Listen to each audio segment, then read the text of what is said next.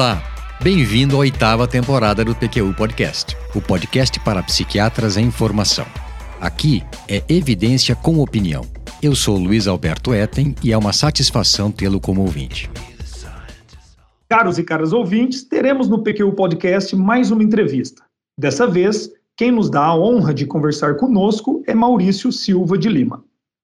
O Maurício Lima formou-se médico e fez residência em psiquiatria na Universidade Federal de Pelotas, onde também fez o seu mestrado em epidemiologia.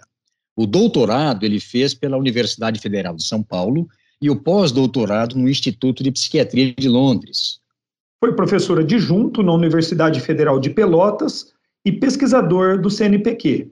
Suas linhas de pesquisa eram epidemiologia dos transtornos mentais, medicina baseada em evidências, revisão sistemática, meta-análise, esquizofrenia e depressão.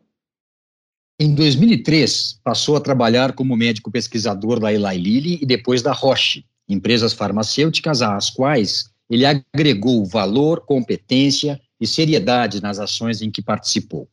Sua produção científica é de cerca de 100 artigos em periódicos internacionais, além de vários capítulos de livros. Na indústria farmacêutica, seu trabalho foi focado no desenvolvimento e condução de estudos multicêntricos internacionais, fase 3B e 4, em neurociências, oncologia e doenças raras. Tudo bem, Maurício? Algo a acrescentar? Tudo bem, Eten. É, é, boa tarde para vocês, é, Vinícius. Muito obrigado pelo convite, uma satisfação enorme para mim estar aqui com vocês e, através desse papo, também poder é, me aproximar ou me reaproximar de uma certa forma de colegas e amigos de longa data, mesmo que remotamente, né? Obrigado pelo convite, estou honrado. Nós é que agradecemos, é um prazer falar com você depois de tanto tempo. Muito obrigado mais uma vez por ter aceito o nosso convite. E eu gostaria, sabe, é, Maurício, que os ouvintes soubessem da admiração que eu tenho por você, pela sua disciplina, seriedade, generosidade. Nós nos conhecemos há décadas e, apesar das limitações impostas pela distância, cultivamos uma boa amizade. Preparado? Vamos em frente, então? Você sabe que é recíproco, tudo que você falou, da mesma maneira, essa, é uma da, essa é a principal razão de eu estar extremamente satisfeito por, por esse encontro hoje. Vamos em frente. Legal. Maurício, conte-nos como que se deu sua escolha por medicina, depois por psiquiatria e pela epidemiologia. Uh, Vinícius, essa é, cada um tem uma história pessoal interessante. A gente sempre acha da gente interessante. Eu não sei se a minha foi interessante ou é típica, né? Eu tive uma pessoa que me que me inspirou muito, que era o, é o meu padrinho, Paulo Renato Lino Rodrigues. Ele foi um psiquiatra em Porto Alegre, uma pessoa que era meu tio e padrinho que eu sempre admirei muito, uma pessoa extremamente estudiosa, brilhante em tudo que ele fazia, e nós éramos muito próximos. Né? Então eu sempre, ah, quando ele estava na faculdade de medicina, quando ele estudava, fazia residência e tal, eu sempre acompanhei muito o trabalho dele e sempre admirei. E acho que isso também me fez, desde muito cedo, que eu, acho que a primeira vez que eu pensei em fazer psiquiatria, eu tinha uns 14 anos, 15 anos, e medicina veio depois. Hum. Medicina veio, medicina veio depois. Eu, eu na verdade, eu fiz, medicina, eu fiz a medicina para poder ser psiquiatra. Puxa ah. vida. Uhum. É, foi uma coisa muito clara para mim né, na entrada. E epidemiologia também foi uma coisa muito interessante. Eu, no ano que eu fui fazer vestibular, teve um momento em que eu desisti. Eu pensei, eu não vou fazer medicina porque é só psiquiatria que eu gosto. É, eu não gosto de cirurgia, eu não gosto. Aquela ideia que a gente tem antes de entrar na faculdade, que não é tão curada assim, né? Tem, Verdade, obviamente, é. muita. É, a gente tem muita fantasia assim, de como são as coisas, mas pelo que eu sabia, eu, eu pensei assim: olha, isso não faz sentido. Eu não sou o melhor aluno de biologia, a matéria que eu sempre me dei melhor é matemática, né? eu gosto de hum. matemática, e o que, que eu fazia em medicina, pô? Né? e aí mas aí chegou nos últimos seis meses, né, que até eu tive uma conversa com esse meu tio e que foi que, que me ajudou muito. Quando eu disse para ele que eu não queria fazer medicina, ele me disse: hum. Olha, medicina te abre um campo muito amplo, né? Você pode ser psiquiatra, mas você pode, uh, no caminho, na jornada também, descobrir que você gosta de outras coisas, né? E, é. Então, não te preocupa que até matemática você vai conseguir dar um jeito de lidar se é isso que realmente você quer. E foi o que aconteceu com a epidemiologia, né? É, eu sempre quis fazer pesquisa também, não sei dizer bem porquê, até porque esse meu tio não fazia pesquisa, mas eu sempre tive uma curiosidade, sempre é, pensei em fazer alguma coisa ligada à saúde mental e pesquisa. E a epidemiologia veio de uma forma, é, é, não vou dizer totalmente casual, mas eu tive a, a sorte de, de, fazer faculdade, em primeiro lugar, num, num, curso, numa faculdade, né, numa universidade que era muito forte em psiquiatria. Uhum. O Ethan uhum. deve, deve lembrar do Darcia Buchain, que era um, que era um, um professor que, que, fez história lá na, na, na, no Sul. Ele introduziu a psicanálise em Pelotas e eu diria que mais do que isso, ele, ele introduziu o, o ensino de psicologia médica na faculdade de medicina. Os alunos eram expostos à psicologia médica durante cinco anos. Que beleza, dos, rapaz. Dos seis. Era um hum. programa fantástico, né? Em que ele explorava muito bem o, o, o aspecto humano da relação médico-paciente, obviamente que com um referencial psicanalítico, né? E, e, mas então é uma coisa que, digamos, eu entrei na faculdade para fazer psiquiatria, né? E eu não sabia que essa faculdade era tão forte nessa área. Primeiro lugar. Segundo lugar, né? E aí veio uma coisa muito interessante. Epidemiologia, né? Que é, são números, né? Epidemiologia Sim. é sobre números, né? É como você entende um indivíduo dentro de uma população ou dentro de uma amostra, né? e como é que se distribuem as doenças. É, o melhor centro de epidemiologia da América Latina e um dos melhores do mundo está né? Tá lá em Pelotas com o César Gomes é, Victor, né? que é um professor fantástico, ele foi meu professor no primeiro ano de faculdade e depois eu sempre acompanhei o que ele fez, o César também fez o doutorado dele em Londres, e o César criou uma estrutura de mestrado e doutorado de pesquisa improvável lá em Pelotas. É, é, é como você e eu é, tivemos algumas experiências de fazer pesquisa em cidades fora dos centros Sim. típicos, dos, dos grandes é, é. centros. O César Victor extrapolou, porque ele foi para Pelotas, uma universidade pequena, e montou maior, um dos maiores centros de epidemiologia do mundo, com toda certeza. Né? Que legal. Então, eu, eu pude fazer minha, minha, uh, medicina, né? Uh, num curso muito focado em psicologia médica, uh, e alguns anos depois que eu estava formado, já tinha uma boa prática clínica, o César e o, e o Fernando Barros e outros colegas uh, abriram a pós-graduação em epidemiologia lá em Pelotas. E aí hum. eu entrei na segunda turma. Então eu fiz, tive, tive, a oportunidade de fazer tudo lá. Né?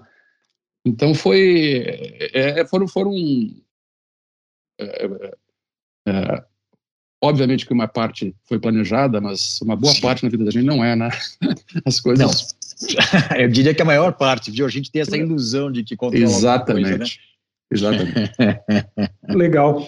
E, e, acho que você contou uma história que eu não consideraria típica, não, viu, Maurício? Eu acho que é, é, é bem peculiar sua, né?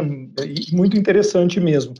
E houve um momento, houve uma época em que você teve que tomar uma decisão entre esses, entre esses interesses diversos. Como que você fez para agregar tudo isso? Como que foi uhum. tomar a decisão sobre o caminho a trilhar? Teve alguns momentos, Vinícius. É, eu estava pensando agora que durante o meu curso de medicina teve só um momento de hesitação né, uhum. com a psiquiatria, porque na verdade eu fui fazer estágio voluntário num hospital psiquiátrico, Hospital Espírita lá de Pelotas, o Ethan vai lembrar também.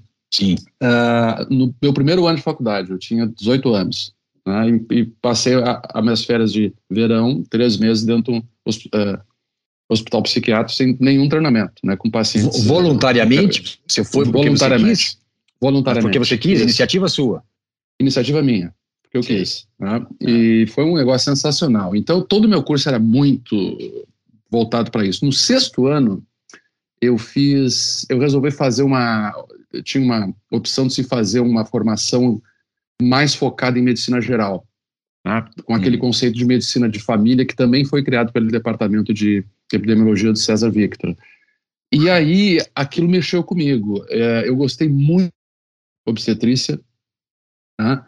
Eu fiquei é. pensando assim, olha, essa é uma especialidade, imagina, né? na grande maioria dos casos ela tem um final muito feliz. Verdade. Né? Então, não, será mesmo que eu quero viver o resto da minha vida com os dramas internos e, e, e, com os transtornos mentais e as dores mentais, né? É.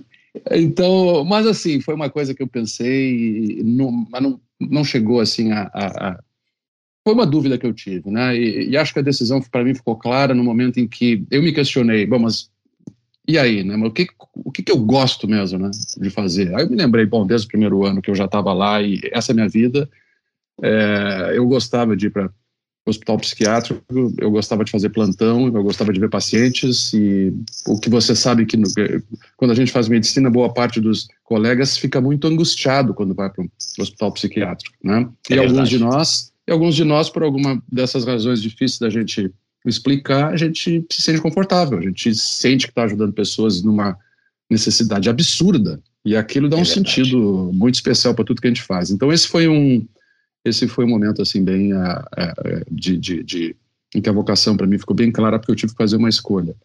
Um outro Entendi. momento, um outro momento foi quando eu, eu tive a oportunidade de começar minha carreira de pesquisador através do mestrado em epidemiologia, porque como eu estava dizendo antes, eu já estava formado há oito anos quando eu comecei meu mestrado. Né? Não, ah. na verdade eu estava formado, eu entrei como professor da faculdade em 91 então, hum. eu estava formado há oito anos, quase oito anos, e eu entrei no mestrado em 93. Então, eu estava formado há dez anos quando eu entrei no Puxa. mestrado. Hum. E ali eu sabia que não tinha volta. Ali eu sabia que eu ia deixar de ser um psiquiatra de consultório, né, ia ter que dividir né, o, meu, o meu tempo em consultório e docência e pesquisa. Né? Uhum. E, e ali também eu acho que esse, essa questão de a vocação ficar clara, né? Eu acho que foi um momento chave assim também, porque uh, do ponto de vista financeiro, né, vocês sabem que um consultório, principalmente naquela época, privado, é, é, muito mais interessante. Mas eu pensei, não, é o, né, é o que eu quero fazer. Eu sempre quis fazer pesquisa, a oportunidade está aí de fazer um curso muito bom e de até trazer também um elemento que eu sempre senti falta na minha formação, que era lidar um pouquinho mais com números, né? Uhum. Assim, não, é, é uhum. isso, né? Então vou, né? Uhum. E, então Legal. esse foi um momento também né? Fantástico. Difícil assim, difícil assim de tomar uma decisão, porque obviamente tive que abrir mão de algumas coisas, mas que você falou em vocação, é, eu acho que é isso, acho que quando você sente assim, é, né, é, o, é o que eu quero, é isso que eu gosto, eu, eu sou apaixonado por isso, eu tenho que ir atrás. É, é, é, é preciso ter equilíbrio para e se conhecer bem para ouvir esse chamado, né? Mas uma vez tendo isso claro, as coisas ganham todo um sentido, né? Exatamente. E foi até e foi até acho que por isso que eu vou contar para você que eu acho que talvez você se lembre, eu estava voltando de Pelotas, onde eu tinha ido dar uma aula a convite do Vanderlei da Mota, e aí eu uhum. liguei para você do aeroporto de Congonhas, porque eu falei caramba eu estava voltando então de Pelotas, parei em Congonhas, eu fui de avião, fui de ônibus de Pelotas para Porto Alegre, peguei um avião em Porto Alegre, fui até Congonhas e estava esperando o um avião para vir para Ribeirão. Aí eu liguei uhum. para você e falei, caramba, eu nesse momento eu estou podendo estimar, Maurício, o que que você fez durante, sei lá, quantos anos, né? Aí eu uhum. me dei, fiquei ali naquele momento, rapaz, uma admiração que eu já tinha ali me deu uma ideia do tamanho da garra, da gana, da vontade de fazer, porque olha, não deve ter sido fácil. Não deve ter sido fácil. Você fez isso quinzenalmente por quanto tempo? Eu fiz isso semanalmente, é, na verdade, por, durante um ano e meio, porque era o período que eu estava fazendo as disciplinas. E Sim. aí, claro, né, que depois teve, teve um. Aí depois de, de, de eu ter concluído as disciplinas, é, eu é, ia mais, é, né, mais espaçado. Mais né? intervalos, né? é, intervalos. Mas tem uma coisa muito interessante, Luiz. Eu lembro, claro que eu lembro dessa, dessa ligação. O Vanderlei é um colega muito querido lá de Pelotas, que teve um papel muito importante na minha, minha formação. Né? O hum. Vanderlei foi o professor que, que, que, que primeiro me emprestou o consultório, né? Olha ele só, um outro, rapaz. É, né? sabe que você está começando, aquela coisa. Ele e um outro que você vai lembrar também, o Carlos Alberto Bandeira. Muito, me lembro muito do Bandeira, é, lógico. São é. É, colegas queridos, né, são sensacionais e, e, e então, é, inclusive quando eu fiz esse esforço, eu tive muito apoio deles, porque eu já era professor, né? Sim. E, obviamente, eles tiveram que, eu, eu, eu, eu pedi uma licença para fazer Pós-graduação, você sabe bem que nessas ocasiões, quem não está fazendo pós-graduação paga o pato, né? Porque você tem que ficar dando aula pelos é caras é verdade. que estão né? É verdade. E aí, umas duas coisas que eu me lembrei muito interessantes. Uma, um, um, outro personagem muito importante na minha, minha, formação, na minha vida, foi o Jair Mari. Né? Sei. Porque o Jair Mari foi aquele cara, assim, né, que eu pensei, quando eu come, começou a se formar na minha cabeça, assim, olha, o que eu queria era juntar epidemiologia, psiquiatria, aí eu encontro o Jair Mari, que tinha feito é. exatamente isso. Né? É verdade, o Jair, é verdade. O Jair fez exatamente isso. E aí eu, eu, lembro até hoje que, que, eu, que eu fui conversar em São Paulo com o Jair, assim, porque eu estava querendo fazer doutorado, e naquela época epidemiologia ainda não tinha doutorado, eles tinham só mestrado. Né? Ah. Senão, senão, talvez por comodidade eu até tivesse feito lá. Né?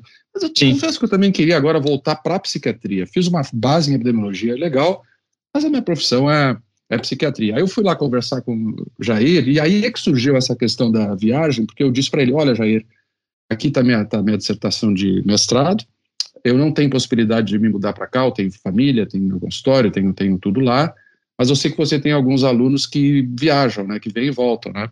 Né? Então, se, se você acha que isso é viável, eu vou me, vou me candidatar para o doutorado.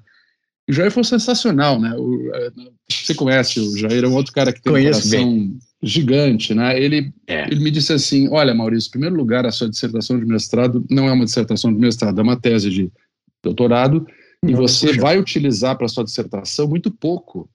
Ele tinha toda a razão.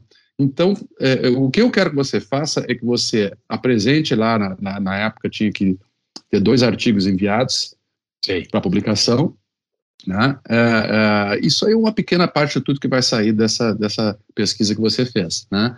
E vem fazer o doutorado aqui com a gente e né, a gente tenta conseguir uma bolsa para ajudar nessa despesa também, porque você vai estar tá viajando frequentemente, né? Olha só. E, e, aí foi isso. A segunda coisa que foi assim muito marcante, assim que, que me fez pensar muito na minha vida é que eu pegava o, o avião sempre de Porto Alegre para São Paulo, sempre nas terças-feiras.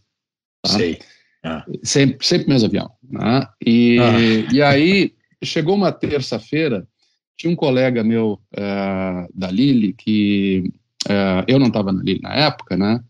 E uh, ele era da Áustria, né? Ele é um austríaco. Então ele estava dando uma, uma palestra lá em Porto Alegre é. a meu convite, né? Eu conversei com alguns Sim. amigos em Porto Alegre e a gente estava aí fazendo um tour de, desse, desse colega, né? É, bom, chegou na terça-feira, esse colega me disse assim, olha, é, eu, é tão difícil vir aqui, vamos, fica aqui, vamos comer um churrasco, vamos, né? Ah. Eu, meu avô, acho que era umas sete da noite, sei lá. Eu, eu disse, puxa, mas eu tenho que estar tá lá, né, coisa e tal. E ele disse, não, não, não, não fica aí, pô. Né? Eu disse, pô, o cara é meu amigo, né? Realmente veio lá da Áustria, fiquei. O avião que eu não peguei foi aquele que caiu em Congonhas. Tá brincando, você tá brincando, Maurício. O que, que é isso, tô cara? Tô falando sério. Caramba, Tô falando sério. Tanto, tanto que a minha família. Tanto que a minha eu fiquei família, arrepiado aqui. O que, que é isso? É, tanto que a minha família, eu só avisei a minha esposa, né? Eu não avisei todo mundo, porque eu avisei, olha, eu vou ficar aqui, viu? Então, né, vou ficar aqui em Porto Alegre com o, era o Martin Dossenbach, não sei se você lembra dele. Da, lembro dele, cara que veio, lembro dele. O cara que veio bastante, um cara muito bom, muito... É, eu me lembro é, dele. É, ele sempre gostou muito do Brasil, e ele foi eu disse para você salvou minha vida, né? Que coisa, tragédia, mas a minha mulher sabia, foi dormir tranquila e ninguém sabia, então deu um pânico na minha ah. família, exatamente, foi, foi um negócio bem difícil assim, sabe? Eu fiquei, vida, eu fiquei algumas semanas, confesso que subir no avião de novo foi difícil, eu tinha um, eu comecei a ter uma ansiedade brutal cada vez que eu, que eu, que eu entrava no, no, no voo. Nossa, mas é uma experiência daquelas que te faz fazer um é. balanço da vida. Que coisa, hein, rapaz? Que Exatamente. coisa. Eu não sabia disso não, Maurício. Puxa é. vida. É, Impressionante foi... essa história, hein, Maurício? É. Impressionante mesmo. Puxa. Ô, Maurício, e a gente está te acompanhando aí na, na, na, na, história da sua carreira. É, e uhum. aí chega nesse ponto da pós-graduação, né? É, agora, a, a, gente sabe que a sua carreira, é, ela, ela ela acaba indo para outros caminhos. Que outros pontos de decisão, que outros pontos de virada você apontaria até você chegar é, no que é hoje em dia a sua carreira? Uhum. Eu acho que o, o, ponto de virada nesse sentido, Vinícius, foi uh, em 2003, quando eu aceitei um, um, um convite assim para aplicar para uma posição de uh, gerente médico na Lili, que o uhum. Beto estava lembrando há pouco. Isso. 2003. Né? No ano anterior, um outro grande amigo nosso, José Bacalchuk, uhum. também tinha, tinha, me sugerido se eu não queria uh, considerar uma carreira na Janssen, que tinha, acho que tinha algumas posições abertas na época, e eu tive essa conversa com o Josué em 2002. Eu disse para ele: Olha, eu não sei se eu conseguiria abrir mão uh, da minha vida acadêmica, do consultório, são coisas que eu gosto muito. Né? Apesar de que naquele momento, aí Vinícius, eu acho que o ponto de virada, digamos, teve coisas também que levaram para esse ponto, porque, por exemplo, eu fazia uh, eh, 70% do meu tempo pesquisa e só 30% consultório. Com o tempo, eu fui fazendo cada vez mais pesquisa. Entendi. Né? E, então não, não era uma ruptura tão grande com um hum. consultório que eu já estava diminuindo ao longo do Entendi. tempo. E você sabe uhum. que quando você vira um psiquiatra assim que, que, que viaja, você não é o melhor psiquiatra, né? Porque os pacientes precisam da gente por perto, né? É verdade. Você tem que estar é disponível. Não, posso, não é. posso dizer, olha, estou em Congonhas. De novo, né? Toda, é, pois é, toda semana eu estou aqui em Congonhas, né? É. Então, é, eu acho que talvez essa decisão mais difícil, assim, ao longo do tempo, ela foi sendo tomada com a dedicação para a pesquisa. Uh, o ponto de virada para mim, assim, foi exatamente assim. Bom, eu estou no ambiente de pesquisa uh, e, assim, eu trabalho na, na, universidade que eu me formei, fiz um, um pós-doutorado lá na Inglaterra, que foi uma experiência sensacional. Eu sempre quis morar no exterior também, e, ou ter uma experiência, pelo menos, no exterior. E a minha formação está pronta, e daqui para frente, né? Uhum. O que eu sentia no mundo acadêmico era é que é, os recursos eram muito limitados. Então a gente passava a grande maioria do tempo tentando conseguir coisas, muitas vezes, papel para impressora, uma bolsa de iniciação científica para ter, é verdade. poder ter um aluno um pouco mais uh, dedicado. E eu pensava o seguinte, puxa vida, eu, eu queria ter um pouco mais de recursos para fazer uma, alguma coisa que pudesse ter um impacto maior. Porque no consultório você sente o impacto a nível individual, né? Em nível é, é individual. Na Sim. pesquisa, para você ter um impacto coletivo, que aí, obviamente, tem uma outra dimensão, você tem que ter recursos, não tem como. Né? Verdade. Não tem como. Claro. E aí eu tinha duas opções. Ou me mudava por uma universidade é, é, né, com uma, mais recursos, aí você tem do, no, no, Brasil, acho que você tem algumas alternativas interessantes. Não que a vida dos pesquisadores na USP seja fácil, mas você tem a USP, você tem a Unifesp, eu vejo que eles uhum. continuam batalhando para conseguir manter uma estrutura de pesquisa, ou no exterior. Né? Sim. A indústria, para mim, surgiu com essa possibilidade assim: olha, né? Eu tinha uma impressão dessas duas empresas que eu, que eu mencionei, através do Josué, que eu acho que, né, se eu estou bem lembrado, acho que foi o psiquiatra que abriu essa frente de, de trabalho no Brasil na indústria farmacêutica. Acho né? que você e tem um razão, foi que, ele sim. É, é, Acho que foi ele, né? E um foi colega ele, que nós sempre respeitamos muito. José é um profissional fantástico, sempre foi é um verdade. psiquiatra muito bom, sim. muito bem formado e que um dia foi para a indústria e ficou muito feliz lá. Então, é, é, é, tinha, essa, tinha, digamos, a experiência do, do, Josué, que é uma pessoa que eu sempre admirei muito, e tinha o, o contato que eu tinha, que, que, nós tivemos até, Luiz, de fazer pesquisa com a, com a duloxetina, Sim. era um ambiente na, na, na, na Lilly, na Janssen, muito ético. É verdade, Nenhum momento a gente sentia, assim, que a empresa estava fazendo alguma pressão, não nada, tinha uma conversa nada, sobre o que você nada. prescrevia, não, nada, não, nada. A gente é tinha total liberdade de fazer a pesquisa né, da maneira que ela tem que ser feita para proteger os pacientes, né?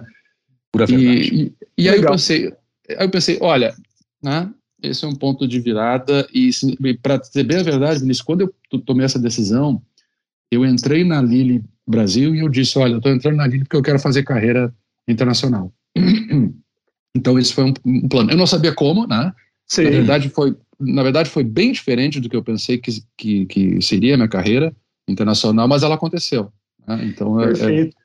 Ô Maurício, e eu queria colocar uma lupa num, num, ponto bem específico dessa história que você contou, porque o jovem psiquiatra que nos escuta aqui, ele imagina uma série de portas que a medicina, a psiquiatria pode abrir ele, carreiras diferentes.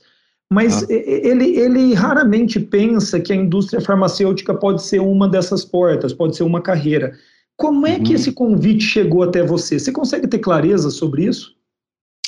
Consigo, consigo. Eu acho que o trabalho que alguns pesquisadores no, no Brasil na época faziam, o Etten, eu, a Sandra Ruschel, o Etten, uhum. tem vários aí que a gente pode lembrar, Sim. nos aproximou da, da, indústria farmacêutica, porque você tem razão, assim, não é, não era e acho que ainda não é um caminho óbvio.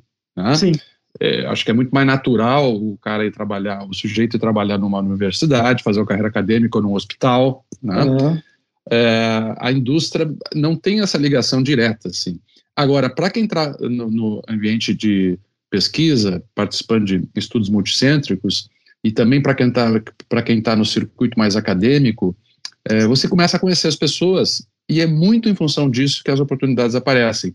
Primeiro, você conhece as pessoas, conhece as empresas, e segundo, as empresas e as pessoas conhecem você.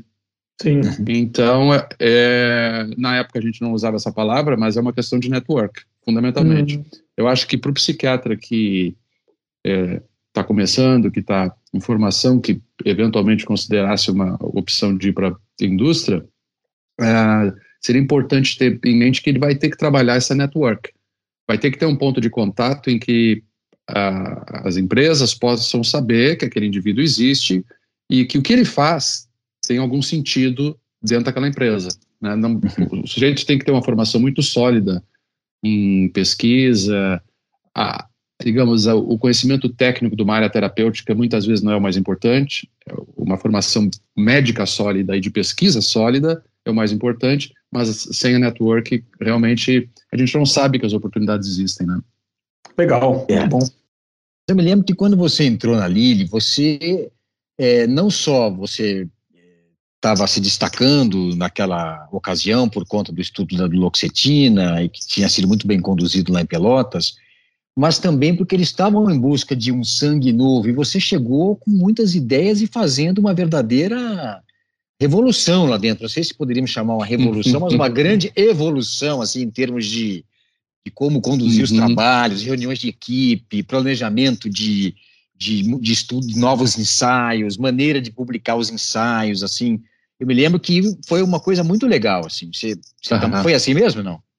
Foi, foi, foi, Luiz. Eu acho que né, é, é aquela coisa, né? Tá na hora certa também é, é importante, é. né? Eu acho que você tem toda a razão. Eu acho que a, a Lilly, a Janssen, tinha algumas indústrias de inovação no, no, no Brasil que estavam tentando fazer do Brasil também um ambiente de pesquisa internacional. Né? Isso é bem claro. Então, essa mudança de, digamos, de perfil, você falou, ela claramente aconteceu. Né? Claramente uhum. aconteceu, porque é, o, o, o, médico na indústria no, uh, no Brasil, naquela época, dificilmente ele vinha do meio acadêmico ou, ou, ou era, como se chamava, a indústria chamava antes, um líder de opinião. Né? É, eram pessoas que faziam carreira, geralmente, toda a vida, mas é, era difícil na época uma pessoa ter uma carreira acadêmica e ir para a indústria farmacêutica. É e a indústria fez um movimento consciente de poder atrair esse pessoal para poder, tudo que você percebeu que aconteceu, né? Por isso que eu disse que era o momento certo, né? Com uhum. as pessoas certas, né? Eu acho yeah. É. que eu, eles viram que eu poderia, que eu queria fazer isso e que Sim. era exatamente isso que eles estavam querendo fazer. Eles estavam querendo fazer com que o Brasil tivesse uma presença mais marcante no, na, na, no, na, na área pesquisa clínica, né? E, e aí quando eu entrei, foi uma época, eu, te diria, que foi uma das épocas mais prazerosas assim da, da, da minha carreira, que foi exatamente assim, porque me deu aquela oportunidade de trabalhar com muita gente do, do, do da nossa área. Sim. E nós conhecíamos os bons centros, porque Lógico. a gente conhece muito mais do que a indústria, a gente era né, colega, Lógico, é verdade. É. trabalhou é junto, então assim, olha, não tem mistério, eu dizendo ali, né, é só trabalhar com os caras certos, né, é só identificar as pessoas certas, tem muito pesquisador bom, tem muito pesquisador sério, né, uhum. vamos, uh, digamos assim, uh, uh, modificar um pouco essa, essa percepção de que as coisas só acontecem em São Paulo e Rio de Janeiro. Aí era um viés pessoal, que você sabe que para nós de Ribeirão e de Pelotas isso é muito importante. Mas, é verdade. Só para dar, só dar um exemplo para você, na oncologia brasileira, o é. pesquisador clínico mais importante é de ah. Ijuí, Rio Grande do Sul. Não diga, rapaz, olha, olha só. É, o Frank. É. O Frank montou um, um, um serviço de oncologia para ah. pesquisa clínica perfeito. Perfeito. Olha só. Porque começou a se perceber na época que os grandes centros também têm grandes dificuldades logísticas, é de captação, acompanhar os pacientes, vocês sabem como é isso. Em cidades menores, a gente está muito mais, mais próximo dos pacientes, dos ambientes deles, das, das, das famílias deles. Então, toda aquela questão de follow-up dos, dos estudos é, é, era muito mais fácil, né? É muito mais fácil, na verdade, nesses Faz sentido menores. mesmo. Exato, desde que eles fossem bem estruturados. Então, é. eu acho que foi realmente uma oportunidade muito legal e por isso que eu disse antes que eu entrei na, na Lili pensando assim, eu vou para Indianápolis um dia e aí vou trabalhar num, né, no desenvolvimento de uma molécula nova, né, em esquizofrenia, é. depressão, essas áreas que eu gosto mais. Isso nunca aconteceu, né? Primeiro, nunca morei em, em, em Indianápolis, né? É, e, e, segundo que o primeiro, assim, a, a, primeira grande mudança que aconteceu no, na, no meu na minha carreira na indústria é que eu, é, em 2005, eu passei a ser diretor médico. Você deve lembrar disso também, que aí, além da psiquiatria, eu tomava conta da oncologia, Isso. diabetes e saúde da mulher. Então, quer dizer, eu passei de uma carreira de especialista em psiquiatria dentro da indústria para uma carreira de, de management, né, de, de, de liderança uhum. e de uhum. comandar grupo que eu não tinha planejado, de maneira nenhuma, não tinha planejado isso. É, curioso, mas você tinha, ao mesmo tempo, você tinha uma base sólida, né, uma base tanto de formação técnica, com o seu mestrado e os seus estudos em epidemiologia, como também as suas características pessoais, né, Maurício? Eu acho que isso também ajudou bastante, né? Você é um cara dado, simpático, acessível, né? Sério. Que legal, rapaz. Obrigado, você é muito generoso comigo, Luiz. não, não, mas, é, não, eu sou mas sincero, eu acho que não teria assim, porquê. Não, eu sei disso. Só jogar confete em você. É, não, é, você sabe é. que é. é. Não, não, eu sei disso, a admiração, você sabe também que é mútua, mas eu acho que essa, você tem razão, assim, você está falando, na verdade, um ponto muito importante, que eu acho que são características pessoais que também ajudam, né, em determinada, porque isso que você falou, talvez uma pessoa um pouco mais introvertida, né, para é. esse tipo de escrevendo, talvez fosse um pouco mais difícil para essa pessoa, porque era o que, é exatamente o que a gente fazia, a gente conectava todo mundo com todo mundo. Né? Os nossos é. congressos, na época, eu tenho muita saudade daquela época, aliás, eu acho que a gente trabalhou com colegas excepcionais. Né? Verdade. É, tem, é. E, e, e, e, era uma. A gente meio que juntava os pontos, né? Então, que é uma característica bem de pessoas que são mais comunicativas e extrovertidas, né? Agora, a, o, o, é, eu tenho um, um, irmão mais moço, né, que ele trabalha na, na indústria também. Ele é neurologista ah. e ele trabalha com farmacovigilância. É, e ele é mais introvertido. É ah. uma especialidade na indústria típica para o sujeito mais introvertido. Assim, né?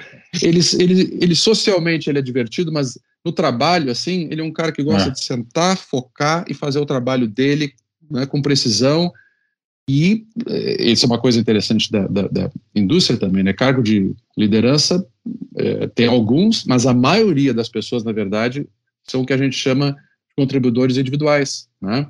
Então, ah, as características de personalidade, é, as características de personalidade também vão te ajudar a identificar aquela área que você vai se sentir mais confortável pessoalmente. Entendi, entendi. Faz todo sentido, né? Faz uhum. todo sentido.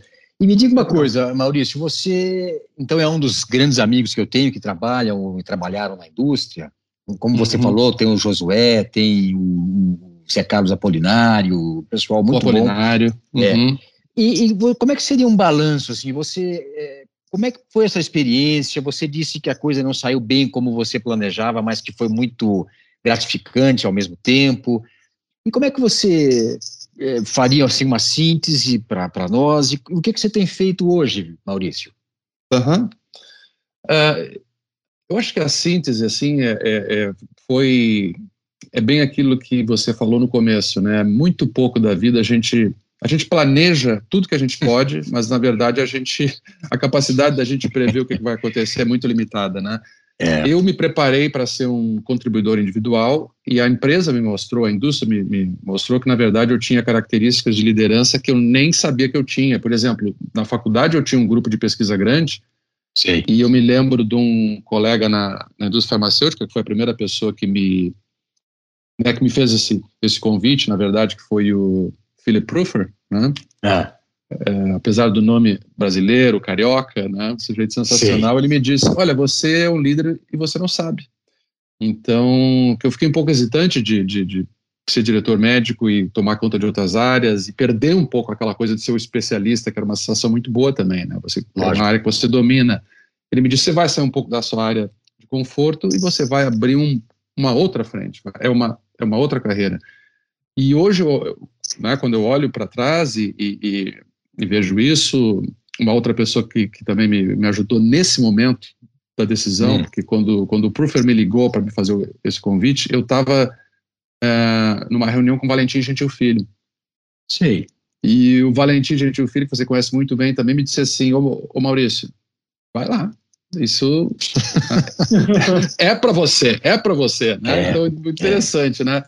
Mas, assim, isso mudou muito, bastante, assim, a maneira que eu... Hoje eu tenho que estudar coisas que eu não estudava antes. É, só para você ter uma ideia, no meu último trabalho, eu era é, chefe global da área de oncologia da Takeda. E óbvio, hum. óbvio que eu não virei um oncologista porque isso demanda formação. Mas Sim. eu tive que estudar muito oncologia. Tive que estudar imunologia. Ah, tive que estudar, é, né, que é uma coisa que eu jamais esperei que eu fosse fazer.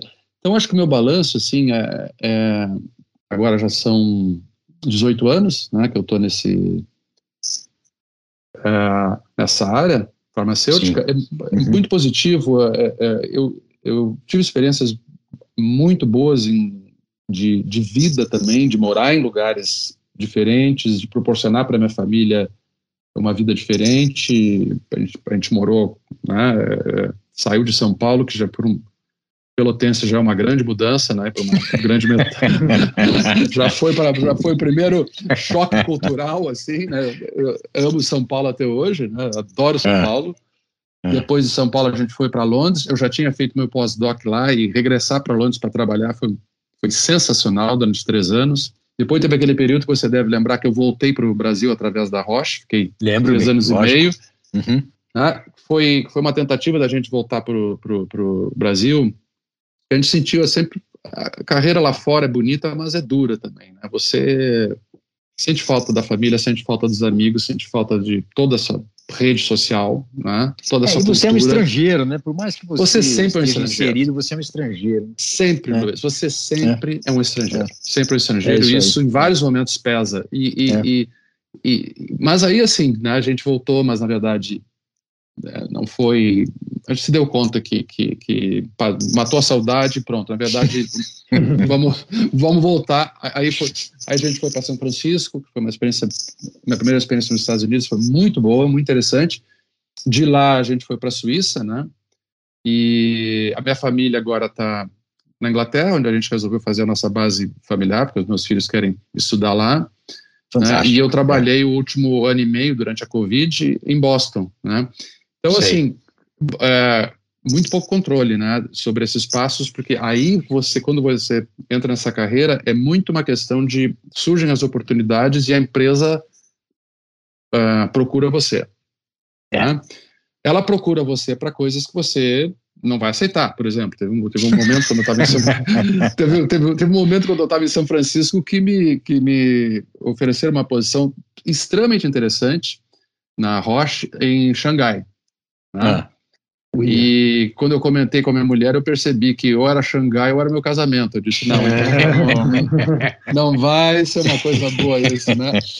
Mas o, fora, claro, tem, mas na grande maioria das vezes a, a indústria é muito uh, cuidadosa, assim, tem um planejamento que também foi uma diferença enorme que eu senti no ambiente mais de uh, farma, é que a carreira de cada funcionário é planejada por profissionais com muito cuidado. É, é identificado uh, os, os, seus pontos fortes, identificadas as áreas que você tem que desenvolver e você é treinado, preparado para chegar nos passos que você identifica né, tomar os passos, melhor dizendo, é, nas posições que você identifica ao longo do tempo com a ajuda de mentores, com a ajuda do seu, do seu manager, né, do seu, do seu, do seu chefe, né? Sim. E, é. Mas as oportunidades, é, né, tem que aparecer, alguém tem uma uh, dança das cadeiras, né? Alguém tem que sim, sair para outra pessoa entrar. É. Legal. Que, que, que, história legal. É, ô Maurício, você é sócio fundador da Pharma e-Connection. Uhum. Conte-nos um pouco sobre esse seu lado empreendedor, empresarial e qual que é a missão dessa empresa. Uhum. Com prazer. E, então, a, a Pharma e-Connection foi uma ideia que surgiu inicialmente com um colega que, né, pelo qual eu tenho muito apreço, que é o Carlos Gil. Carlos Gil é um oncologista, uh, trabalhou muitos anos no INCA, né? É, ele é especializado em, em, câncer de pulmão, e o Carlos sempre foi um colega é, muito próximo no sentido de colaboração assim entre a indústria e, o, e, e a parte mais é, mais acadêmica, né? No Brasil, mesmo quando eu estava fora, eu sempre mantive contato com o Carlos. E naquelas conversas de vai num congresso, né? jantar e bater um papo, colocar a conversa em dia, a gente sempre falou, olha, um dia vamos abrir um negócio nosso. Mas é, né, teve um dia também que a gente falou, olha, isso tem que deixar de ser uma conversa de bar, né? E, e aí surgiu a forma de connection, né? Aí eu, o, o Carlos me, me convidou para ir no Rio, né? Foi quando eu conheci a esposa dele, que hoje, na verdade, quem está tocando a Farm Connection é a, a, a, esposa do Carlos, que é a Paola Perdigão, né, que é uma executiva ah. brilhante. E, mas a, a, a, a Farm Connection surgiu assim de uma ideia que a gente teve de muito específica no, no campo da, da oncologia, onde os medicamentos são muito caros. Medicamentos, você sabe bem que a área de, de oncologia se desenvolveu é, com relação às outras áreas médicas muito mais rápido nos últimos muito anos. Muito mais rápido, nossa. O, o, o progresso o que a gente conhece hoje de, de, de biomarcadores, de, de, Isso. De, farmacogenética. Farmacogenética, é, é absurdo. Imunoterapia, é absurdo, né? realmente é. Ex exatamente. Bizarro, e isso, é. isso mudou a história do, do, câncer, isso mudou, por exemplo, a história do CA de mama, né? Que era uma tragédia. Hum. Né? E hoje, identificar, é, é, não só tem, tem, tem, tem formas de se identificar precocemente, como o tratamento é, né? é impressionante. A, eficácia é muito grande, ou, ou câncer de próstata nos homens também. É, mas tudo isso tem um custo é, enorme e tem um custo para o sistema, né? Tem um custo para o sistema de saúde do país, tem um custo para alguém tem que pagar essa conta. Né? Lógico. Né? E, e, é uma conta que não fecha, porque acho que grandes, um dos grandes desafios da, da, da indústria é exatamente diminuir o custo do desenvolvimento de moléculas, porque, né, como você sabe bem, é, tem a boa par, a, a, a, maior parte das uh, moléculas uh, descobertas em laboratório nunca viram medicamentos. Né? Falham. É verdade. É, é isso Simplesmente mesmo. É, então, a imensa você... maioria, né? A proporção é de é, uma, uma para bilhares, né? Uma coisa absurda, Exatamente. Uma coisa assim. É. Então, as pessoas não têm noção disso. É bom até que saibam que você traga esse é. dado, é, né? É. é. absurdo, assim, a minha experiência, para você ter uma ideia, a, minha, a, a, parte mais interessante da minha experiência é, lá em São Francisco foi com três moléculas que, que falharam na fase 3. Puxa é, a gente, quer dizer, a empresa já tinha gasto uma fortuna e simplesmente os resultados é, vieram negativos. E era uma droga para esquizofrenia, que talvez você deve lembrar, o bitopertin, e Sim, poderia, que, é. é. que poderia ajar os Tinha um potencial, né? Isso, tinha um potencial. A, a empresa conduziu seis estudos e cinco vieram negativos. É, seis estudos grandes, né? Então, quer dizer, voltando para esse dilema assim, de custo, nós pensamos o seguinte: escuta, e qual é o outro grande assim é, é, buraco negro assim, aonde que se gasta muito na questão de acesso ao medicamento? Né? E é a distribuição. Né? Também, Porque, é verdade. Né, todo esse custo alto, ele tem uma implicação de distribuição gigante, né? Porque é, imagina o dilema de um hospital ou de uma farmácia pequena para poder adquirir esses medicamentos de alto custo. Né? Como é que você vai ter um, um, um, um inventário bom né? É, como é que você vai ter o, teu, o seu, o seu, seu estoque, né?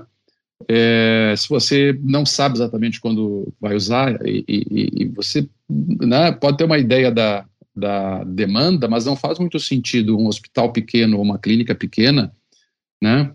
É, e, né, digamos assim, é, é, é, é, gastar um dinheiro que não existe, na verdade, para ter esses medicamentos. Né? É, e ter, e do ponto de vista da... sem certeza de que vai ser comercializado, ou que vai Exatamente. ser utilizado. Então fica no estoque. Ninguém tem estoque Sim. disso, né? Ninguém tem estoque disso, Luiz. É. E tem uma outra coisa também, né? A indústria também não é uma área que a indústria domine, por incrível que pareça. Né? Hum. Então você tem é, a indústria farmacêutica desenvolve o produto, comercializa o produto, faz o marketing do produto, né, continua, como você sabe, a fazer pesquisa depois que, que aprova, distribui o medicamento, não é a indústria. Tá? É, então, é toda essa cadeia logística é o objetivo da Pharma e Connection. Né? A Pharma e Connection é, é, é surgiu né, para trazer uma solução mais inteligente e para conectar mais diretamente a indústria né, e os usuários.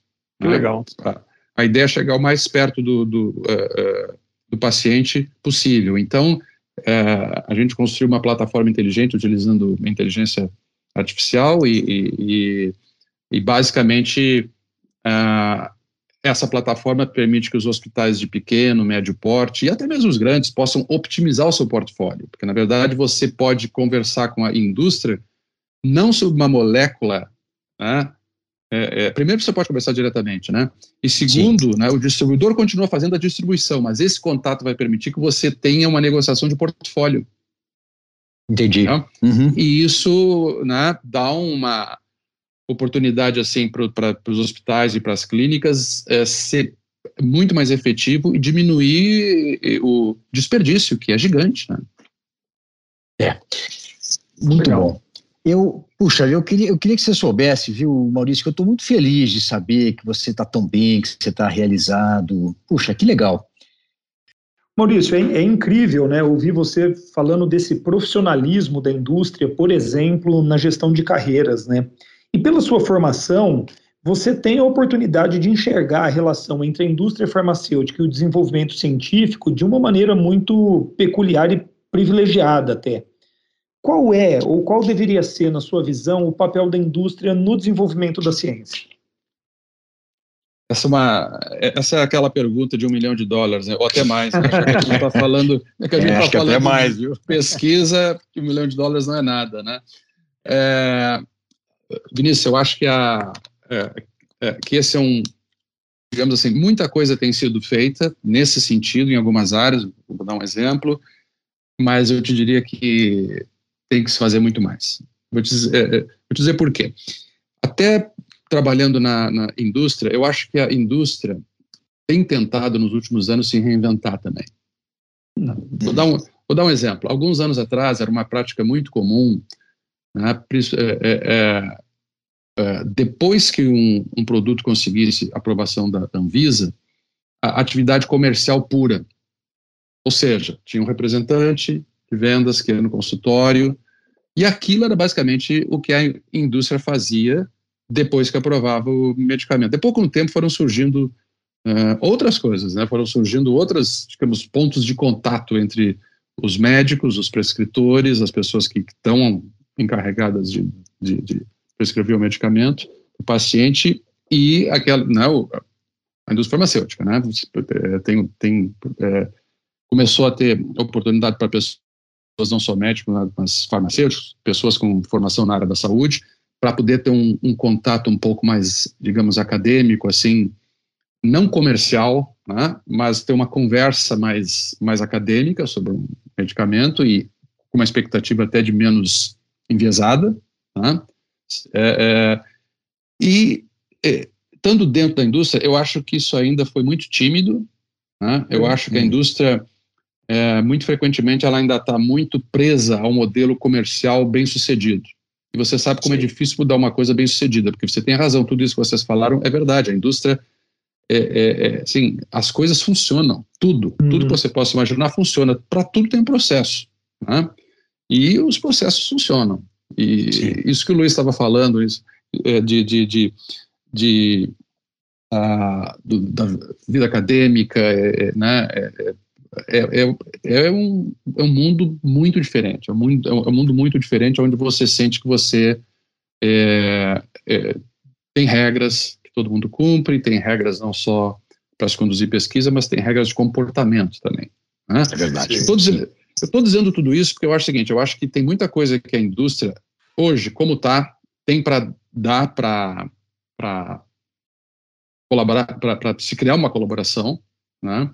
Com não só com o ambiente acadêmico, mas eu diria também até provedores de saúde né, uhum. e o governo, o governo, né, é, é, é, que vão muito além de simplesmente promover os seus medicamentos. Né? Entendi. Uhum. Teve, uma, teve uma época também, que a gente né, é, conviveu bastante com isso, em que é, era considerada uma prática, digamos assim, muito efetiva o, o, o incentivo à pesquisa, que era um, que era um digamos, a, a indústria podia dar para um investigador um, um determinado grant, né, e esse pesquisador iria conduzir uma pesquisa aprovada pela indústria, né, como, como um, né, é, digamos, uhum. com toda a liberdade, coisa e tal, e isso, obviamente, que aproxima as pessoas das, da, da empresa, os profissionais Verdade. Verdade. conhecem ainda assim eu acho uma coisa tímida. Eu acho que uhum. o exemplo que eu disse que eu ia dar também veio de novo da área da oncologia. Tem muitas áreas na oncologia hoje que os protocolos de estudos clínicos, não só de, de, de, de fase 3B4, né, ao invés de vir prontos, como aqueles que a gente fez no, no passado, hum. né, eles são desenvolvidos em colaboração. Então, digamos, a indústria desenvolve uma molécula. Quando chega naquele momento em que você vai ver, ok, né? Esse aqui é um inibidor de tal enzima ou de tal sistema, potencialmente ele vai fazer isso, isso e aquilo. Há uma, né, digamos, há um trabalho né, é, colaborativo, né, com os centros acadêmicos mais fortes, e esses especialistas, junto com a indústria, vão dizer o seguinte: olha, potencialmente as melhores indicações, o que faz sentido, por tudo que a gente conhece, são estas. Né? Uhum. E estes uhum. são os estudos né, que realmente podem nos levar a um plano de, de desenvolvimento, né, é, digamos, o mais curto possível, né, é, mas que nos deem os melhores dados também para que a gente possa ver se essa molécula funciona ou não. Né? Uhum. Então, na oncologia, isso já é uma, uma realidade. É, por exemplo, tem no, no MD Anderson, né, que é uma instituição muito importante na área de câncer, é, é, tem vários exemplos de, desses é, modelos colaborativos em que o MD Anderson é, desenvolveu a molécula e aí chama a indústria para a indústria ajudar na execução dos estudos de desenvolvimento. Então, é uma coisa que pode funcionar dos dois lados. Entendi. Dizer, Olha, isso é novidade, hein? Isso, é, isso aqui no Brasil dizer, é uma coisa distante da nossa realidade ainda, né? É, eu acho que sim, eu acho que sim. Uhum. Não preciso dizer que, que isso, é, é, é, assim, pode resolver o problema crônico das universidades de, de financiamento, né? Sim. E para a indústria é uma grande solução também.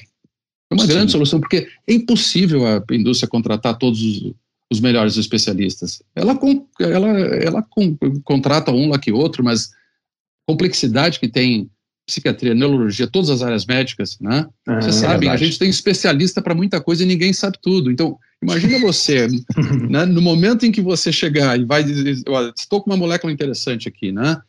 Vamos lá, eu vou pegar os caras que mais estudam depressão, os caras que mais estudam transtorno de ansiedade e vou dizer, olha, esse é o mecanismo de ação. O que vocês acham? Né?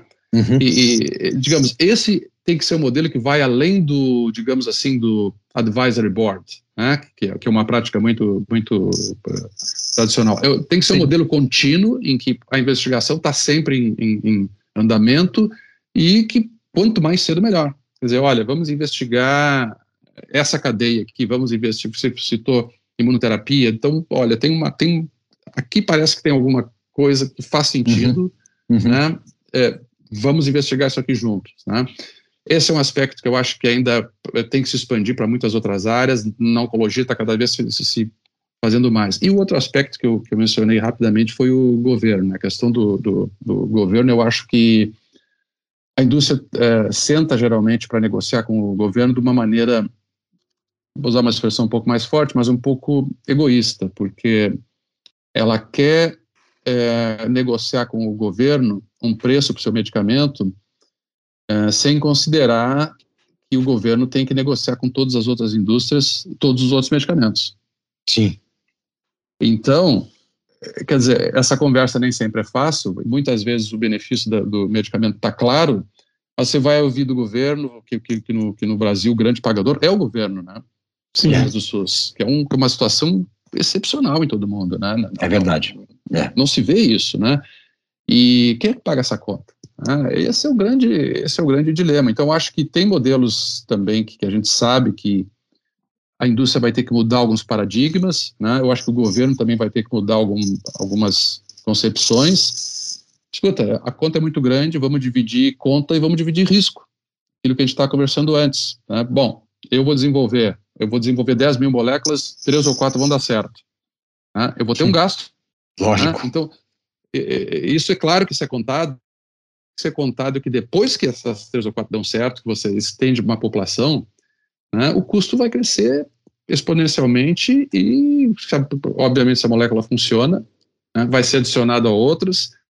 Enfim, é, é, é, é né, você sabe bem que essa, o, o, gasto da saúde com medicamentos, com a, a hospitalização, é uma equação que eu acho que o governo sozinho, a academia sozinha e a indústria sozinha não vão resolver.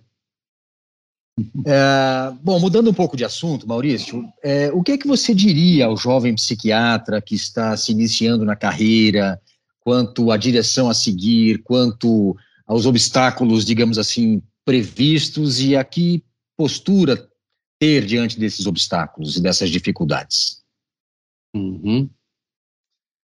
Você sabe que você falou em postura, né, me desculpa se eu, se, eu, se eu, vou me desviar um pouco da sua pergunta, mas Não, eu, pensei em, eu, eu, pensei em postura no outro, no outro sentido também. Né? É.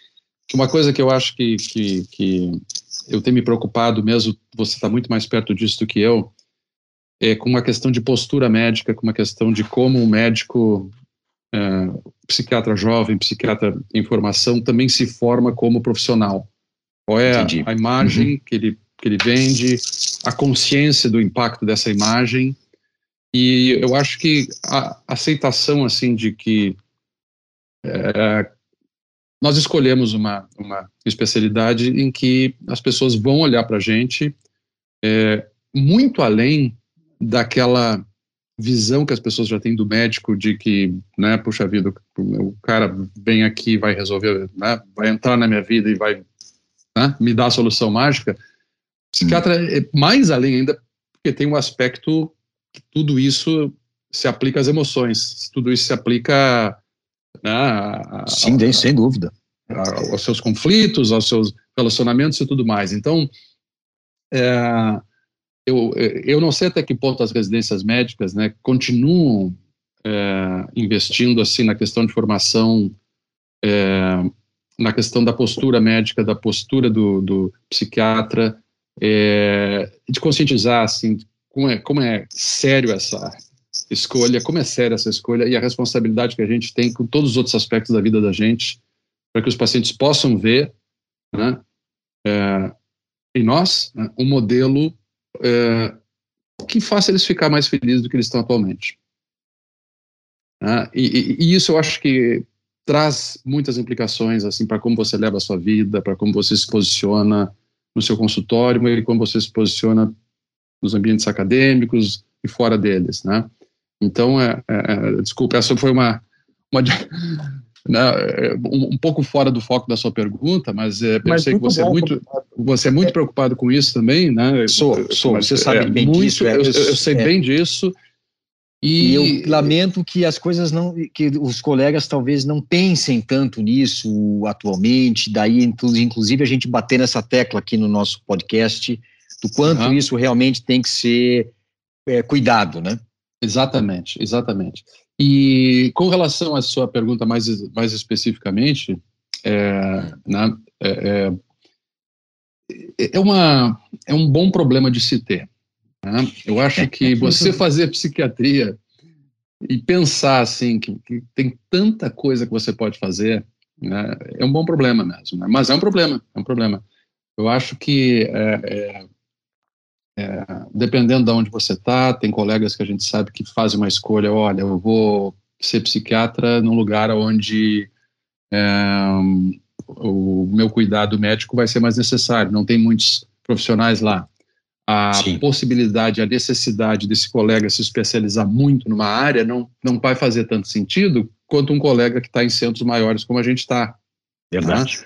Até porque tem muita gente, você vai acabar, bom, vou fazer minha formação em, em psiquiatria básica, talvez eu queira me especializar numa, numa né, algum tipo de transtorno, como os uh, Sim. ligados ao uso de álcool e drogas ou de ansiedade, seja Por exemplo, né? isso, isso, é. É, isso tudo são possibilidades, né? E aí, dentro do contexto da nossa nossa conversa de hoje, né, a indústria também como uma uma possibilidade de que assim de quem gosta de pesquisa e é, né, considera e, considerando que não existe só o ambiente acadêmico para se fazer pesquisa, a indústria também, para algumas pessoas, pode ser uma opção interessante, né? É, eu acho que é, são, são três anos a residência aí de vocês, né, Luiz?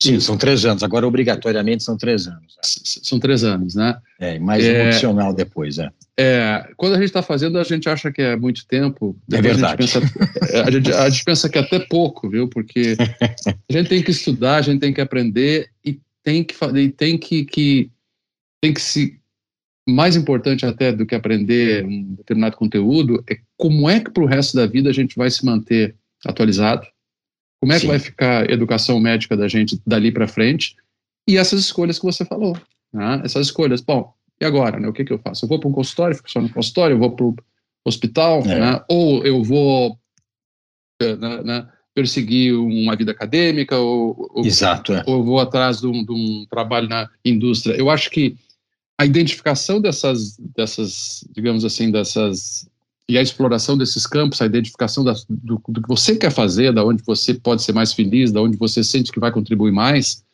é um exercício de autoconhecimento, sem dúvida, tanto quanto é, um esforço de uh, tentar saber um pouco melhor é, como funcionam todas essas coisas.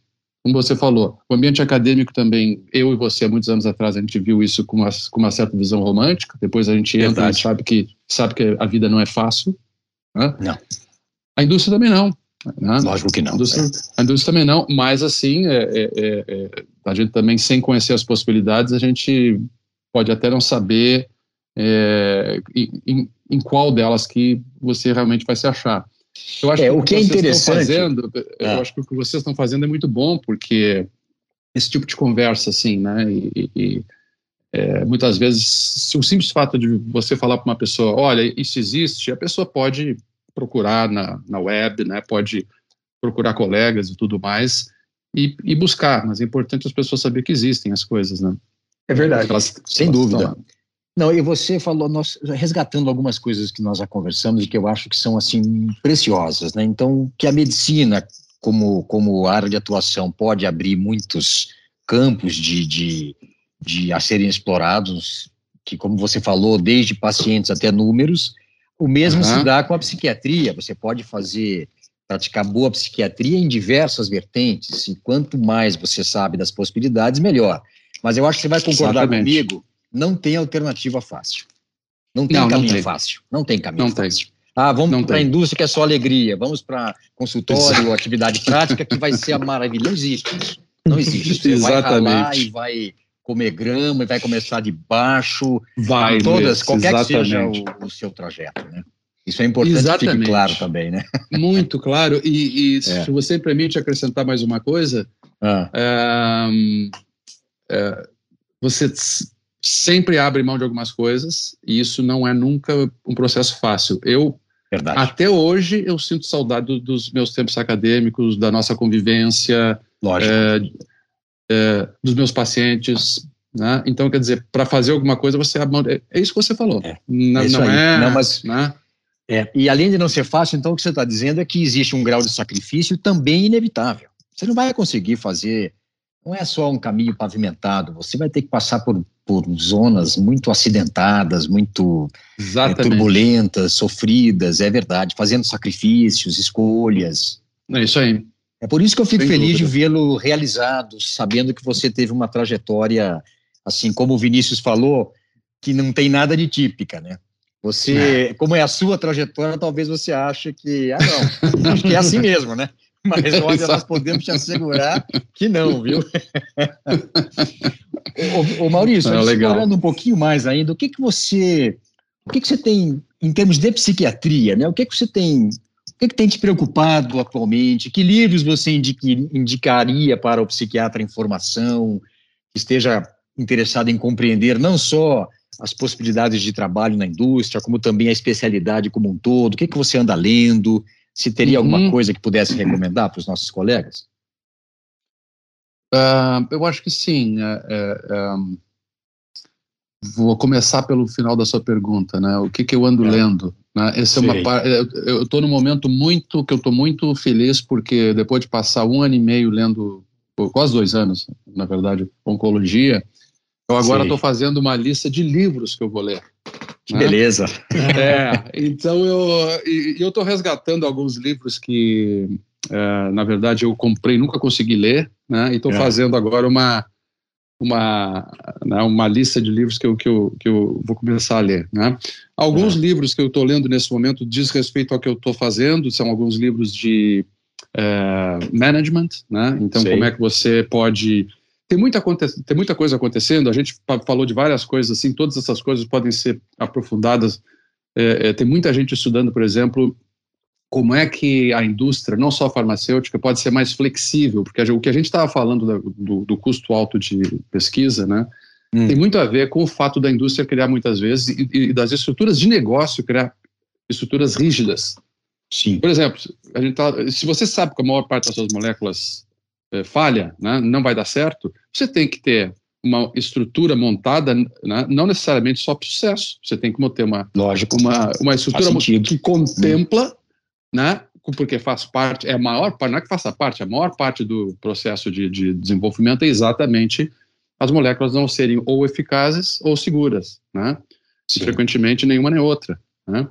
Então, é, é, é, é eu estou tentando ler essa, eu estou tentando assim ler tem, aqui em São Francisco, aqui no Vale do Silício, é, tem um autor que se chama Stuart Evans, né? Hum. Que ele desenvolveu, depois eu posso passar para você até, ele, ele escreveu um capítulo sobre o meu trabalho na Genentech em 2015, hum. 16, que eu tinha desenvolvido um, um modelo de flexibilidade para lidar com essas incertezas uh, no, no pipeline. Essa é uma área que eu acho muito interessante, assim, é muito legal de ler. Então, eu estou com Sim. livros que, que, que, que, eles estão aplicando aqui no Vale do, do, Silício bastante, modelos que eles chamam agora de ultra flexibilidade, que está acontecendo com as indústrias de inovação. Por que, que eu estou lendo Sim. isso? Porque eu fico, pensando, eu fico lendo esses livros e fico pensando no, na nossa área, né? Obviamente, hum. o que, que a gente pode fazer na nossa área, né? Tem hum. muitos exemplos em áreas, em outras áreas totalmente, aparentemente sem nada a ver com a medicina e a psiquiatria e que a gente aprende com elas, né? Então, eu acho que o psiquiatra, sabe? Por mais que seja difícil, né? Eu sei que o tempo é puxado, né? É, a residência é puxada Sim. e tem que ser puxada, mas uhum. eu diria assim, abre o leque, eu abre o leque, tenta, em primeiro lugar, ter uma formação é, metodológica forte, né? sólida, né? Sólida. É, é, quer dizer, o psiquiatra não pode ficar refém. A gente estava falando antes das, das uh, atividades promocionais. Né? Não pode ficar refém de uma bula ou refém de uma, né, de uma propaganda. Né? O, o psiquiatra tem que saber ler um artigo científico é, sem fugir da sessão de material e métodos. E você sabe que nós há muito tempo brigamos por isso. é, muito é a gente briga por isso, né? É então, é verdade. Não, isso não pode. Essa é a parte que você tem que prestar mais atenção para saber se a pesquisa vale alguma coisa ou se você joga no cesto lixo, né? Exatamente. E, e então, assim, investir nisso, né?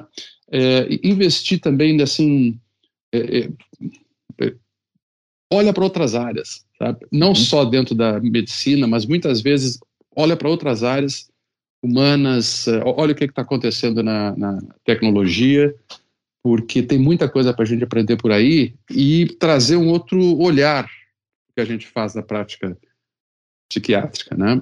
É, é claro que, que a psiquiatria agora está muito em evidência com a questão do, do Covid, da pandemia, né? É verdade. E, uhum. e, e, essa é uma oportunidade. Essa, essa é uma oportunidade muito importante. Outra oportunidade muito importante também é a aprovação da, do, de uma, da, pelo, pelo FDA do, do, de uma, um produto para Alzheimer, né? Hum. É, é, que é um, foi uma aprovação extremamente polêmica, porque os dados de eficácia são muito pobres. Verdade. Mas é, né, são, é, eu diria, constrangedores. Né? Isso. O, o FDA ficou sob pressão, mas o que está acontecendo? Né? Há um entendimento agora de que, o, de, que o, de que o FDA quer forçar desenvolvimento nessa área. Por quê? Nós estamos vendo mais. Lógico. E, né? Então, quer dizer, uhum. tem um mundo aí fora. Eu acho que a gente vai voltar para aquela concepção que antes eu achava que era romântica, hoje eu acho que é necessidade fundamental. Assim, o psiquiatra tem que ser um, um iluminado, o psiquiatra tem que ser um sujeito que lê, que sabe o que está acontecendo, né? que, que, que, que, é curioso e que nunca está nunca tá satisfeito e, e nunca se sente pronto. Então eu acho que ao invés de recomendar um livro, eu diria assim, né?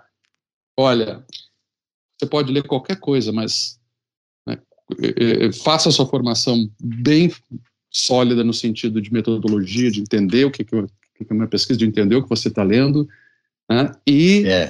É, abra o leque. Perfeito, perfeito. Genial. Gostei da sua é. definição. Realmente tem que ser curioso, resiliente, porque essa situação de nunca estar pronto acaba também, às vezes, cansando um pouco, né? Com certeza. Mas eu exatamente Mas é isso, você tem toda antes, razão, né? É. Não, é, mas exatamente o que você estava falando antes, né? Que, que, a gente sabe disso, né? Que nada na é. vida de bom vem, vem sem esforço, né? Não vem. Não, não e, vem. e a gente está, tenho certeza que os alunos de, de, de vocês, a gente vê né, que, que as pessoas uh, são, são, são esforçadas, têm sonhos, né? Ambiciosas, e é muito importante ela saber que, que é isso, né? Que, que uhum. tem muita coisa para ser feita, mas que vai vir com bastante sacrifício, né? Não tem eu brinco, eu brinco, Maurício, com alunos e ouvintes aqui do podcast que se, se queria um caminho fácil, deveria ter escolhido física de molécula subatômica, sabe? De partículas subatômicas, não psiquiatria.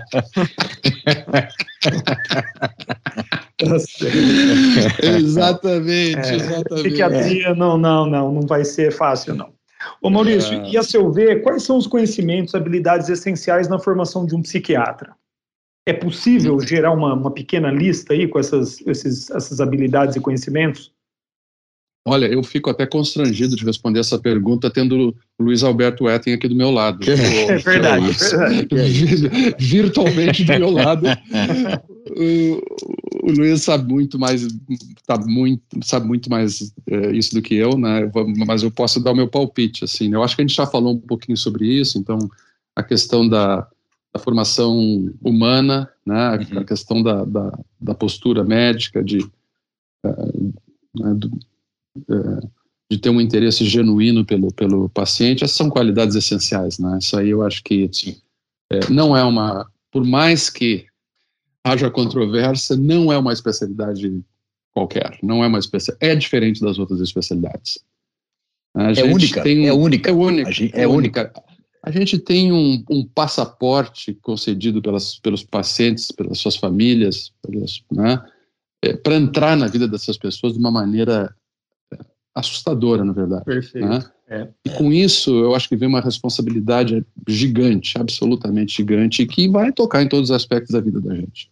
Eu lembro até hoje, quando eu tinha, uh, quando eu tinha meu consultório lá em Pelotas, hum. que hum. É, é, óbvio que as coisas mudaram bastante, mas assim, é, é as pessoas olhavam até para os filhos da gente, para saber se os filhos. Ah, os filhos do fulano são muito desregrados, o cara não deve ser bom psiquiatra.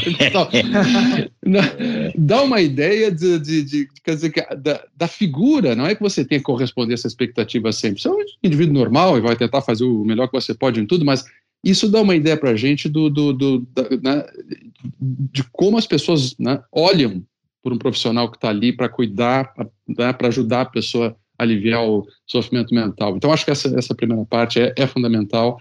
E eu sei uhum. que as boas residências dedicam tempo para isso, dedicam bons supervisores que vão, né? Porque o, o, nós somos o nosso instrumento. Isso.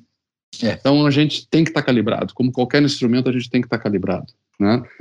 É, eu acho que a talvez a outra coisa, né, também que a gente comentou hoje é realmente a questão de nunca se sentir pronto, né? Tem outras especialidades. Eu estava eu tava lembrando assim do eu tenho um outro irmão que é cirurgião plástico. Hum.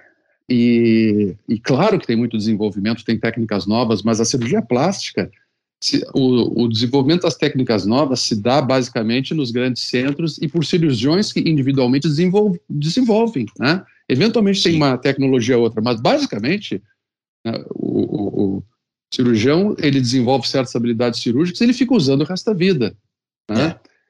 E é, digamos que tem um conjunto de habilidades de relacionamento, de, de saber entrevistar um paciente, que se aplica também para a gente. Agora, a, a parte de, é, é digamos, de como tá, é, como funciona o cérebro, de como a gente está tentando entender o cérebro, quais as abordagens, isso aí, primeiro a gente sabe que não sabe quase nada, e segundo a gente sabe que não vai ser sempre assim.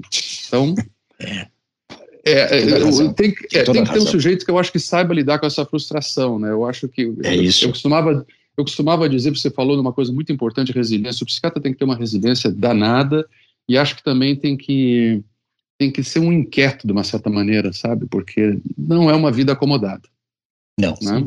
É verdade. Não é uma vida acomodada. Então, é, e eu acho assim, como talvez o último ponto, né, que eu acho que para mim sempre foi muito prazeroso, assim, na, sempre foi uma coisa que compensava todos os esforços e tal, e as ansiedades, né? É, é, é, é, o convívio com colegas com quem a gente tem afinidades, né? Porque a gente precisa é. muito disso, né? A psiquiatria é uma especialidade muito solitária. Bom, eu queria dizer, então, olha, muito, muito obrigado por você ter cedido o seu tempo para nos dar essa entrevista aqui no, no PQ Podcast. E antes de finalizarmos essa conversa, Maurício, você gostaria de dizer alguma coisa mais? Um, olha, um enorme prazer é, conversar com vocês. É, é, sinceramente, durante a nossa conversa, assim, eu, eu me vi né, é, pensando e, e lembrando é, de coisas muito boas na, na, na, na, minha vida. Então, de novo, muito obrigado pelo, pelo convite. Né? Eu Uh, em preparação assim para nossa conversa ontem ontem à noite estava pensando assim né como é que eu me defino né é. quando perguntam assim o que que eu sou hoje eu sou um executivo eu sou não sei o quê a é. primeira coisa que me que me vem na cabeça eu sou psiquiatra legal eu sou um psiquiatra e eu tenho muito orgulho disso e tudo bem eu faço umas coisas que digamos não é uma coisa que o psiquiatra tipicamente faz hoje mas foi o que me foi o que me trouxe onde eu né? E, e, a psiquiatria tem sido muito generosa comigo e prática de psiquiatria é, é, é, em todos os seus aspectos, desde o consultório até a parte acadêmica. Então, vocês me proporcionaram esse contato com uma área que me é que me é muito, muito especial. Obrigado a vocês. E eu queria dizer, Maurício, então, que eu acho que o fato de você ser psiquiatra, e eu, e eu o considero um bom psiquiatra, e eu sei do que estou falando, eu acho que isso fez com que você chegasse até onde chegasse sendo a pessoa que é, podendo agregar esse valor, porque eu, eu não duvido que existam outros executivos, outros empreendedores e até outros é, líderes que sejam muito competentes, mas o fato de você ser psiquiatra e de ter tido essa formação e de ter essa visão humanista, eu acho que acaba te distinguindo é, entre os seus pares. Então, olha, valeu mesmo. Um grande abraço para você e até uma, uma, uma, outra oportunidade. Muito obrigado, Luiz e Vinícius. Um grande abraço para vocês também. Obrigado, Maurício. Um abraço. Acesse a nossa página no Facebook e siga-nos no Instagram para ficar por dentro de tudo o que acontece no PQ Podcast. Confira em www.pqpodcast.com.br todos os episódios já publicados, com as respectivas referências organizados por data, autor e sessão. Agradecemos a sua atenção.